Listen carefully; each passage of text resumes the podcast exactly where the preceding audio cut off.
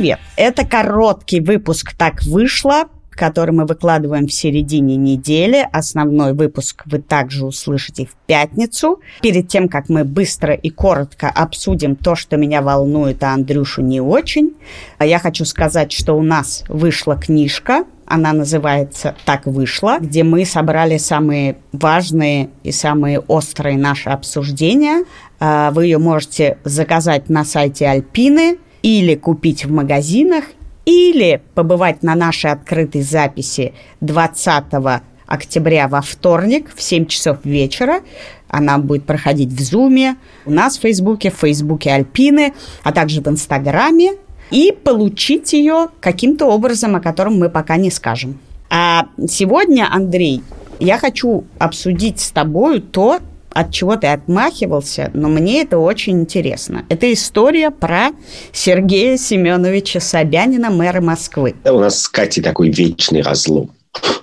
Катя всегда интересно про Москву. Интересно мне вот что. Значит, на мой взгляд, происходит такое явление. В Москве адский рост коронавируса и выше, чем был весной. То есть московских случаев меньше чуть-чуть, но это осталось буквально несколько дней. В России уже больше, и каждый день мы бьем рекорды. Снова все очень плохо, но никаких строгих мер, как они были весной, еще не вводят. И Сергей Семенович Собянин вообще-то всем своим видом говорит, москвичи, ситуация очень плохая, но мы не можем ввести строгие меры, и дальше он не говорит, что потому что ваш бизнес э, сдохнет, экономика России сдохнет, если мы сейчас совершим то, что мы совершили весной. Потому что даже те, у кого была жировая прослоечка, ее сейчас исчерпают полностью. И мне тут интересно, его, конечно, обвиняют э, в том, что они действуют в каких-то своих интересах и что они сволочи, но мне это кажется, что он тут совершает очень интересный моральный выбор между тем, что он рискует большими показателями смертности, забитыми больницами и неоказанной помощью, или он говорит, как может, что я не хочу вас лишать зарплаты и возможности ваш бизнес спасти – но я вам всячески намекаю, подмигиваю и посылаю цифры, которые говорят, что если у вас есть хоть какая-то возможность пережить эту ситуацию из дома, сделайте это. Мне интересно, какой выбор ты считаешь правильным, потому что мне кажется, что это не перекладывание ответственности, а наоборот указание с возможностью взять ответственность или дать шанс людям решить это самим. В некотором смысле ты права, да. Э, правительство Москвы сейчас отказывается от принятия решения, которое трудное. И я полагаю, что оно трудное не только этически для тебя, а политически для правительства Москвы. Потому что и, и то, и другое решение будет иметь политические последствия. И экономические последствия. Да, либо, либо много погибших, умерших в очереди в больницах и, соответственно, скандал, либо падение экономики, разочарование и... Причем падение на всех уровнях, бытовое падение возможности большого количества людей лишиться дохода. Поэтому я в первую очередь считаю, конечно, что Сергей Семенович Собянин человек циничный и безнравственный, и поэтому он решает сейчас не этическую твою проблему, а политическую свою, но этическая, тем не менее, существует. И правительство действительно как бы в этой ситуации, что само по себе очень интересно, не приняло решение, а говорит как бы нас тут нету. Ну, в смысле, нет, вы сами разбираетесь. Нет, не совсем. Подожди, правительство встает в позу как бы мудрой бабушки. Но, в принципе, роль мудрой бабушки – это не роль правительства. Но правительство нам не нужно для мудрой бабушки. Мудрая бабушка – это я. Вот меня слушайте, Андрюша Бабицкого, как бы носите маску, не собирайтесь по пятеро. И ходите на работу. И переведитесь, значит, из офиса. Вот я вам мудрая бабушка. Как бы. Я не сижу на Тверской, дом 13. И правительство, которое не принимает решений, это правительство, которое просто физически не выполняет свою работу. Ну, Почему они принимают это решение осознанно? Они говорят, значит, старички за 65, мы вам платим пенсию, как платили, поэтому сидите дома, мы блокируем вам социальные карты, как и дети, мы блокируем вам социальные карты, и сейчас мы решим, что с вами сделать, и часть классов, Собянин сегодня сказал, будут переведены на дистанционку. Вот ты, хорошо, представь себе, что даже ты не мэр Москвы, потому что ты не уважаешь эту работу как таковую в, в данных условиях. Представь себе, что ты владелец кафе. Ты не можешь работать из дома. Ты должен принять решение, отправляешь ты всех в карантин, закрываешь ты свое кафе, которое, безусловно, в данной ситуации является возможным рассадником коронавируса. Или ты спасаешь своих сотрудников, продолжая платить им зарплату, но рискуя и их здоровьем, и здоровьем э, других людей. Ты бы какое решение принял? Ну, в ситуации, когда власть не вводит карантин и карантина нет, я думаю, что чаша весов склоняется в пользу незакрывания кафе. Ну, то есть ты перекладываешь ответственность. Просто проблема в том, что есть проблема координации. Если вводится карантин, то это эффективно, потому что все сидят дома. А когда они выходят, их штрафуют там на большую сумму.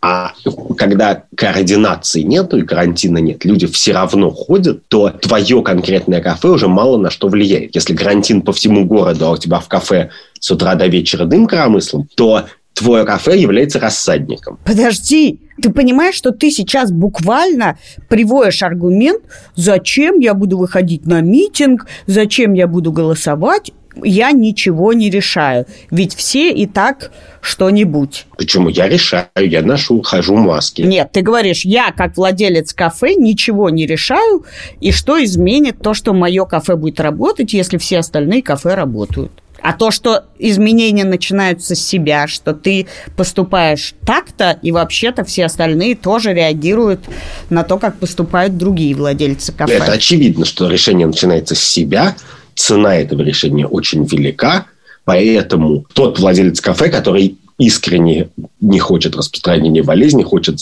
чтобы все закончилось и слушает эпидемиологов, он должен, в принципе, сказать Собянину, блин, введи карантин. Так они, это маленькие Собянины. Мы все маленькие Собянины. Нет, нет, мы не маленькие Собянины. Я не могу московским ментам сказать, соблюдаем карантин. Ты не можешь, но у тебя и нет бизнеса.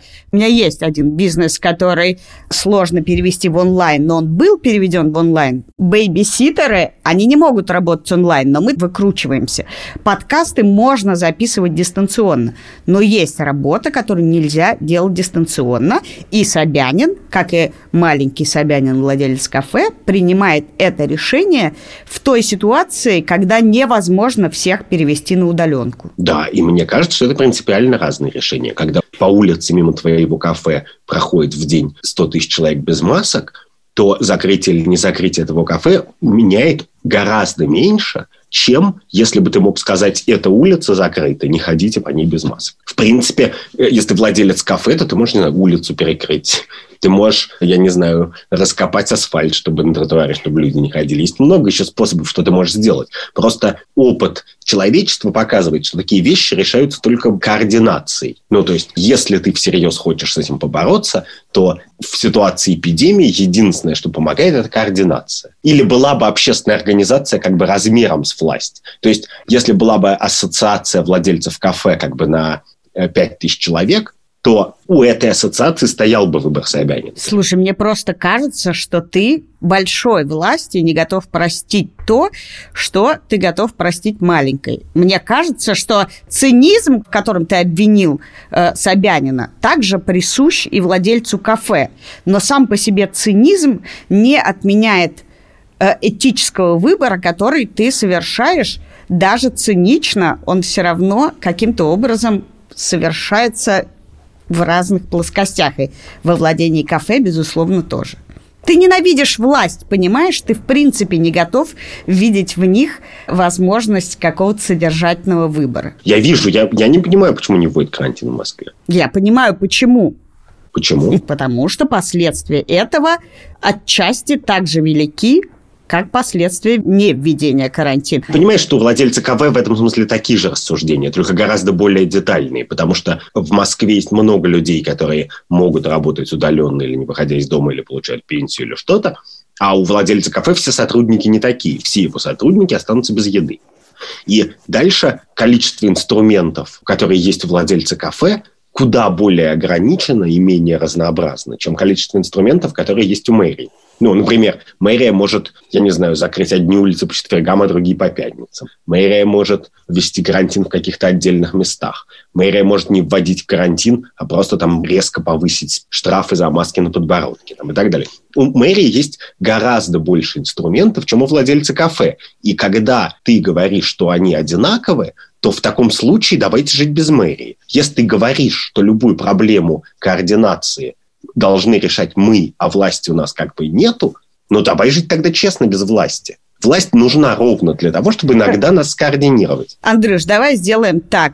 Вот на сайте Альпина можно заказать нашу книжку. Так вышло с промокодом твоим и моим. И давай посмотрим, люди, которые наши слушатели считают, что вообще-то в мэрии происходит некоторая беда этическая, и я сочувствую очень той ситуации, в которой они оказались. И если вы, в принципе, согласны со мной, введите промокод так один и получите скидку на нашу книжку. А если вы считаете, что мэрия должна собрать яйца в кулак, принять какое-то последовательное решение, последовательно коммуницировать и значит, объяснить, чего они хотят, и скоординировать людей в 10-миллионном городе, то Воспользуйтесь промокодом ТАК2.